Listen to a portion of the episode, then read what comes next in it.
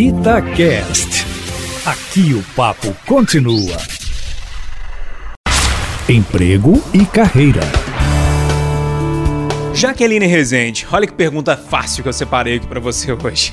Qual curso que você indicaria para pessoa que vai começar a estudar agora? Vai fazer um curso técnico, uma faculdade? Qual área, assim? Vou, vou ampliar um pouquinho. Qual área você falaria com a pessoa assim, ó, vai por esse caminho que pode ser interessante? Bom dia, Jaque. Bom dia, Júnior. Então, eu já vou te falar, colocaria essa pessoa para estudar tecnologia, programação, trabalhar na área tecnológica, porque não é só uma tendência de mundo, é uma necessidade de sobrevivência humana. Então, a parte tecnológica, programação de computadores, ciência da computação, é uma área que vai sempre estar em, em contratação, sempre tem uma necessidade. A área da saúde, voltado para essa parte de prevenção, de assistência, né? A parte de cuidado com o idoso, a gente tem uma população idosa só crescendo no país.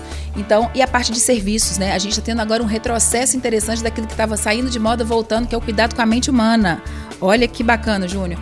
Então seriam as minhas áreas hoje em que eu estou apostando devido ao cenário, às tendências, que as pessoas poderiam investir na sua formação profissional. Já que tem uma questão aí de lidar com pessoas, que eu já ouvi você falando, outros especialistas falando também.